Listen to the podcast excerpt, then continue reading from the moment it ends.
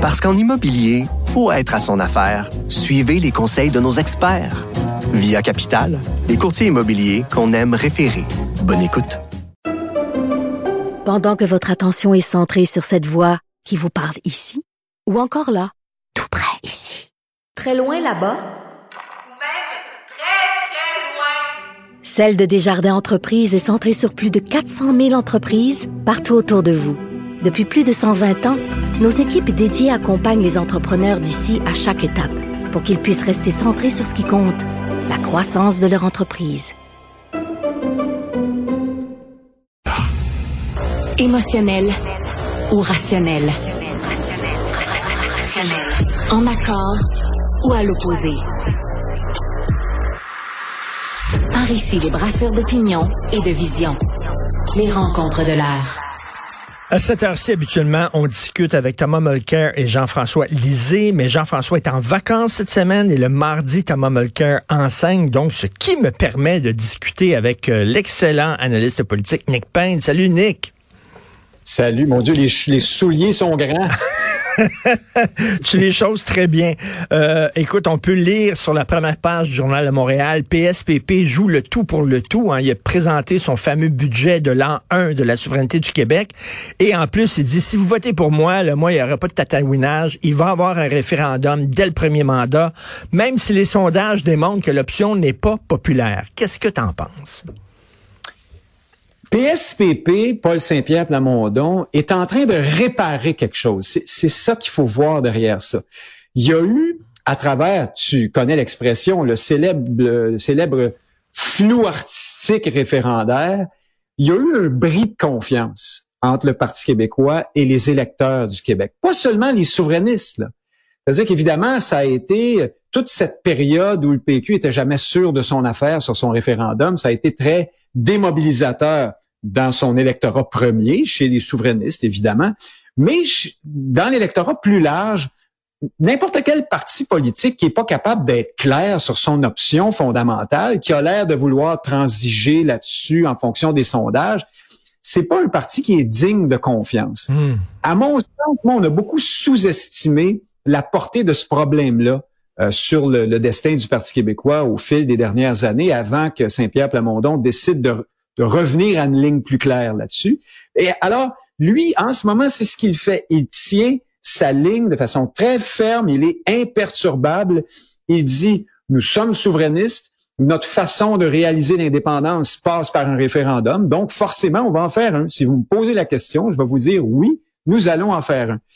Ça, ça a plusieurs vertus. Bien sûr, ça, ça répare le bris de confiance dont je te parlais, mais ça prive aussi le Parti libéral de son anane ou peut-être même François Legault aujourd'hui, qui est le Parti libéral 2.0. Hein, on le sait, c'est lui désormais qui joue le rôle de, de, de brasseur d'épouvantail. Là, puis bon, en tout cas, au moins autant que les libéraux. Parce que, tu sais, on dit souvent que euh, les libéraux peuvent pas espérer mieux que de voir le PQ revenir à la souveraineté euh, et à l'engagement référendaire. C'est pas tout à fait exact. Ce qui était une manne extraordinaire pour les libéraux, c'était justement de pouvoir soulever le malaise des péquistes sur le référendum en disant tout le temps, ah ah, vous voyez, eux, ils vont vouloir faire un référendum. Là, les chefs successifs du Parti québécois étaient pris pour dire, ben, vous savez, c'est pas exactement ça, on verra hmm. si les sondages sont bons, etc. Et donc, ils, par le fait même, ils démobilisaient leur électorat. Ils avaient l'air un peu opportunistes et pas complètement Et à cacher, et à cacher euh, leur vraie nature, justement. Là. À et cacher leur vraie nature. Et donc, c'est le Parti libéral qui dit, ah, ah, regardez, là, le, votre jupon d'épaule, vous êtes séparatiste, donc. Comme si c'était honteux, euh, ce qui permettait aux libéraux de pas aller sur le fond. À partir du moment euh, où là, cette question-là est réglée, là, ils auront beau répéter 100 fois ou poser la question 100 fois, allez-vous le faire? PSPP répond oui, on le fait. Alors après ça, il faut discuter du projet lui-même. Et moi, je pense que là-dessus, quand je parle du projet, je parle du projet d'indépendance, je pense que là-dessus, les libéraux sont pas mal moins heureux qu'on le dit. Ils sont en faillite intellectuelle et politique depuis des années sur la question du statut du Québec parce que il y a rien à obtenir dans le Canada. Sinon, des claques au visage, une à gauche, une à droite, on recommence, on se fait dire non, ça marche jamais tout échoue tout le temps. Et tout ce qui leur reste, c'est le discours de peur, puis vous allez perdre vos pensions, vous allez attraper le scorbut, puis la peste, et tout ça. ça marche plus tellement bien. ça fait un bon bout de temps que ces histoires-là collent moins. Alors, mais, mais, Nick, moi, je pense mais, Nick, hein. OK, on va discuter, OK? Parce que moi, je me pose une question. Il y, a, il y a deux, il y a deux sortes de politiciens. Ceux qui veulent avoir raison, puis ceux qui veulent gagner. OK, si tu veux gagner ton référendum, là, là, il y a, un capital de sympathie pour Paul Saint-Pierre Plamondon. Les gens l'aiment, OK? Donc, bâtis ton capital de sympathie, bâtis-le, amène des gens dans ton parti, montre que t'es, t'es, tu peux avoir la job de premier ministre, que tu es suffisamment responsable pour ça. Amène-les tranquillement vers la souveraineté, plutôt qu'arriver gang haut, nous autres, on y va. là, il y a peut-être des gens qui aiment Paul Saint-Pierre Plamondon, qui sont pas nécessairement souverainistes, qui vont dire, ah, là, là, là, non, je recule. Ouais.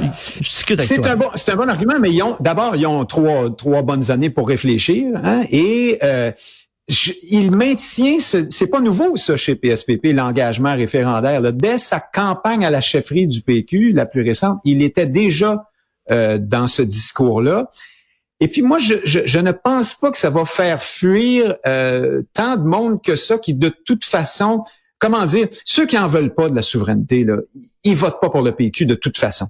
Alors, euh, les péquistes ont passé assez d'années à essayer de ratisser trop large à mon point de vue. À un moment donné, là, quand ça veut pas, ça veut pas. Si tu es souverainiste, faut que tu assumes l'engagement référendaire. Ce que je pourrais répondre à, à la thèse que tu amènes aussi, c'est que elle a été essayée, cette formule-là. C'était ça le mm. flou référendaire, c'était de dire, et, même on le disait clairement, on disait, les Québécois sont pas prêts, on va les prendre par la main, euh, l'appétit vient en mangeant, on va leur donner un bon gouvernement provincial, puis là, ils vont voir qu'on est tellement fin que finalement, ben ça vaudrait la peine. On a vu les résultats. Ça n'a pas marché, ça a parce que le problème de fond, c'est un peu insoluble. Bien sûr que c'est difficile d'être souverainiste, c'est difficile de dire je vais proposer un référendum. Moi, je suis pas en train de te dire que c'est c'est formidable du point de vue électoral, mais c'est moins pire que d'être tout le temps dans l'entre-deux, puis de, de, au fond, conforter les gens dans l'idée que l'indépendance, ça fait peur, c'est dangereux. Je te comprends. Il y a mieux perdre peut-être euh, debout que gagner à genoux. Euh, mais, mais regarde, à la limite, tu dis... perdre en construisant, tu sais, en espérant que la prochaine fois, ce sera mieux. Bon. Tu dis qu'avant, le PQ cachait son option, puis, euh, tu sais, avait l'air à, à, cacher des choses et tout ça, là, puis, bon, le flou mais regarde, Paul Saint-Pierre Plamondon dit quoi que les sondages démontrent, il va avoir un référendum si je suis élu. Penses-tu vraiment que s'il est élu, puis que les sondages démontrent que l'appui au référendum est faible, penses-tu vraiment qu'il va être le gars, lui, qui va arriver avec un troisième référendum perdant? On le sait tout de suite que non, c'est pas vrai. Ben oui. Bon. Écoute, il y a une plage de raisonnabilité là-dedans. Si il prend le pouvoir puis que la souveraineté est à 17% j'ai comme l'impression, moi aussi, qu'il va choisir d'autres méthodes d'action. Cependant, euh, la plage existe. Euh, prends, par exemple, 95. Tu sais que quelques... Au début de la campagne référendaire en 95, euh, l'appui à la souveraineté était à 40, 38, 40% était le même qu'aujourd'hui, en fait. Euh, il était même un peu plus bas parce que à l'époque, on posait toujours la question dans les sondages de la souveraineté association. Oui. Une question qui a tendance à, aller chercher un peu plus d'appui. Donc, euh, la campagne à elle seule a permis à l'option du oui de grimper substantiellement. Alors, c'est sûr que, à mon point de vue, si les péquistes, un jour, on est encore loin de là, mais là, on fait euh, de la politique fiction, ils sont, si un jour ils prennent le pouvoir et qu'ils ont 36 d'appui pour la souveraineté. moi, j'ai l'impression que PSPP, euh, dans sa philosophie actuelle, dirait j'y vais quand même, je prépare le terrain, j'annonce, puis on fonce. Euh, il faut hmm. dire aussi que si un jour le PQ accède au pouvoir, ce sera probablement parce qu'il aura convaincu suffisamment d'électeurs que ce projet-là est viable et intéressant. Là. À mon point de hmm. vue, hmm. c'est pour ça que c'est important pour Saint-Pierre Plamondon de de rester clair et assez ferme sur son option. En disant, vous savez, si, vous votez pour moi, vous le savez que vous votez pour un gouvernement souverainiste. Ça va être ça. Louis Bernard disait, Louis Bernard, grand commis de l'État, euh, un homme qui sera, dont le nom sera dans les livres, les livres d'histoire, qui est très respecté, qui a été candidat lui-même à la chefferie du Parti québécois, disait, jusqu'à tout récemment, je pense qu'il le dit encore, faut qu'on dise aux gens que s'ils veulent pas de l'indépendance, ben qu'ils votent pas pour nous. Euh, c'est exactement Hmm. comme si le, le Parti conservateur disait, écoutez, si vous voulez pas des mesures conservatrices, vous ne votez pas pour nous, allez chez Justin Trudeau. Il y a, il y a d'autres adresses pour ça. Nous, c'est pas notre spécialité, c'est pas notre Non, non, mais c'est- marchandise. c'est c'est honorable de faire ça, c'est honorable, mais en même temps, comme je te dis, tu veux gagner. Tu sais, euh, Est-ce que c'est pas mieux d'être un peu plus ratoureux pour faire gagner l'option, là? Ben, l'histoire te répond. Euh, à date, ça n'a pas fonctionné, la méthode prétendument ratoureuse. Et tu te souviens des expressions, euh, les fameuses astuces, euh, les cages à homards. Les cages à les- homards. tous les- tout, tout le bagage d'expressions prétendument stat- stratégiques du PQ des souverainistes, ça n'a pas marché. Ça a Mm. toujours l'effet inverse. T'as l'air de cacher quelque chose. Tu déprécies l'idée elle-même parce que tu envoies le message aux gens que même toi, t'es pas sûr de ton affaire. Là. Euh, je- moi, je pense que si la souveraineté et l'indépendance était un projet qui est dans Mais- les 7, 8, 10, 12% d'appui, cette question-là se poserait. À 30, 35, 38% c'est considérable. Et comme en même temps. Paul Saint-Pierre- moyen d'être clair. Et Paul Saint-Pierre Plamondon, ben, sa personnalité, c'est un gars de principe. C'est un gars de principe. Ouais. Lui, il dit, là, regarde, moi, j'étais euh, contre la reine, euh, je suis contre la monarchie, demandez-moi pas de prêter serment. Veux dire, ça va contre mes principes. Je commencerai pas à faire des grimaces pas à prêter serment. Ça me tente pas. Je veux pas. Alors lui, c'est ça. Il met pas d'eau dans son vin. Voici ce que je suis. Tu me prends tel que je suis ou pas. Et cette affaire-là, avec le serment au roi, a marché au-delà de ce que moi j'aurais cru. Moi, je pensais qu'à un moment donné, il y aurait clivage là-dessus. Les gens diraient euh, ah ben quand même là, pas passons aux vraies affaires là, c'est juste des symboles, c'est pas important. Or, il- PSPP a appliqué la méthode dont je te parle maintenant. Euh, il, il y a cru davantage que moi dans ce cas-là, puis ça a marché. Alors euh, il, y a, il y a, oui, la clarté, la cohérence, la, la droiture peut payer aussi en politique.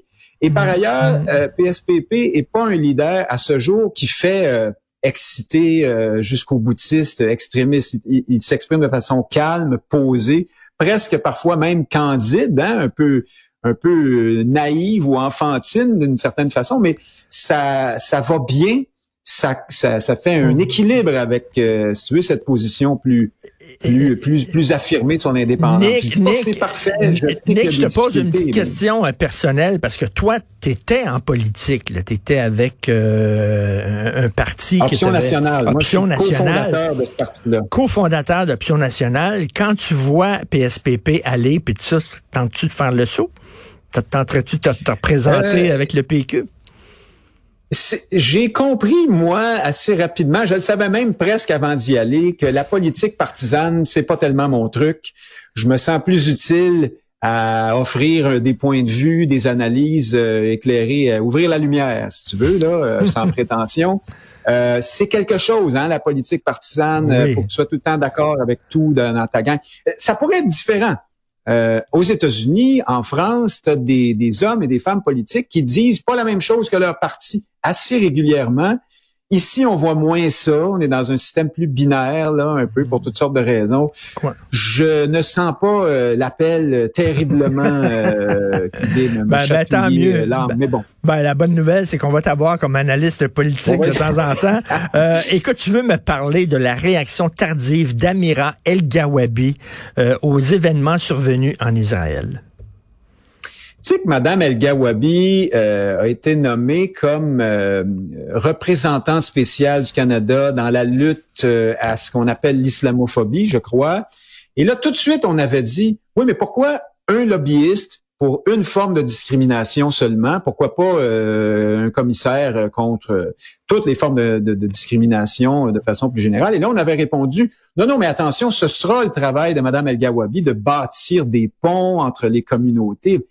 Voici l'exemple parfait d'un échec lamentable de Madame El Gawabi. Elle a eu dix jours pour réagir aux attentats, à l'attentat.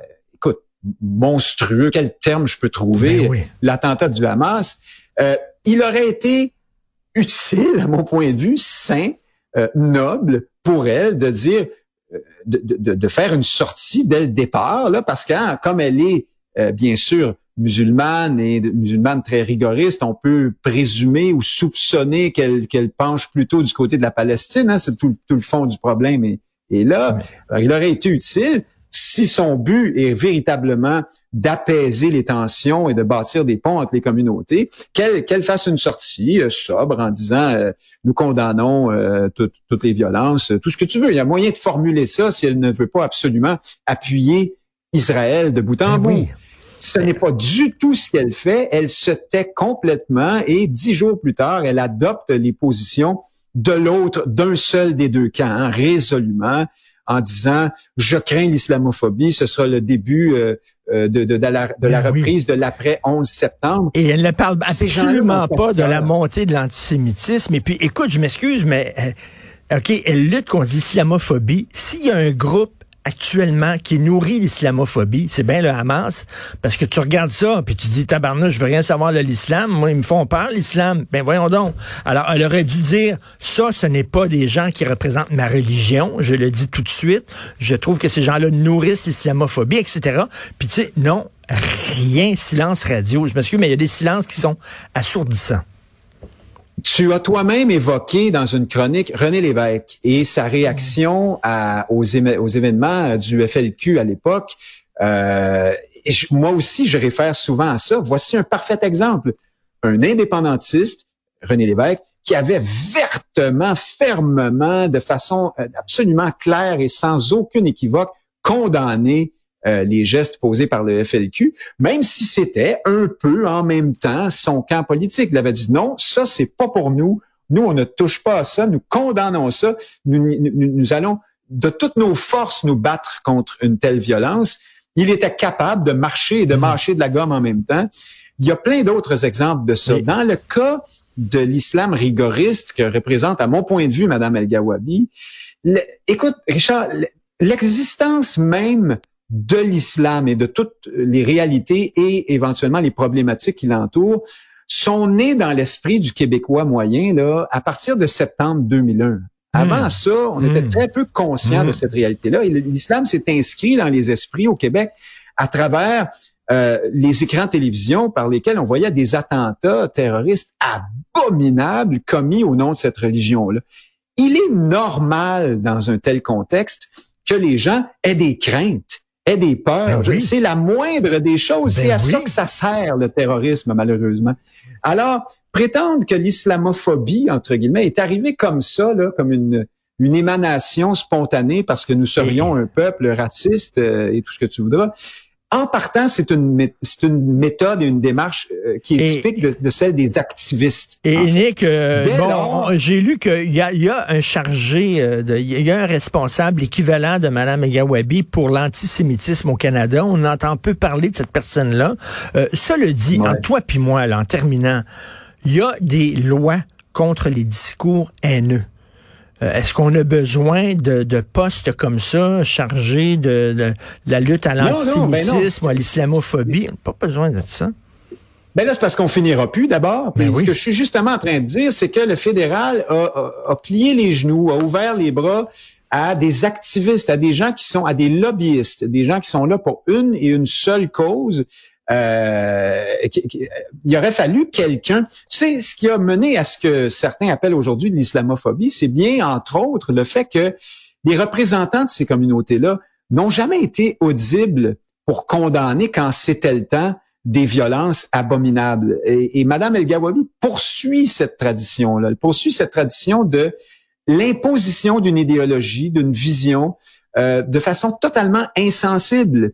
Et elle l'a hmm. fait ici, euh, malheureusement, dans le cas d'Israël et du Hamas. Après, moi, je suis pas en train de dire qu'elle aurait dû non, non, mais, Israël de tout son cœur. Pas ça l'idée. Et là, on ne parle même pas aussi des propos qu'elle a tenus sur le Québec. C'est un autre dossier. Mais bref, que cette femme-là soit encore en poste, c'est un mystère total. Merci beaucoup, Nick ben, Payne. c'est consternant. Ben oui, totalement. Merci, Nick Payne. Bonne semaine. Salut. Au plaisir.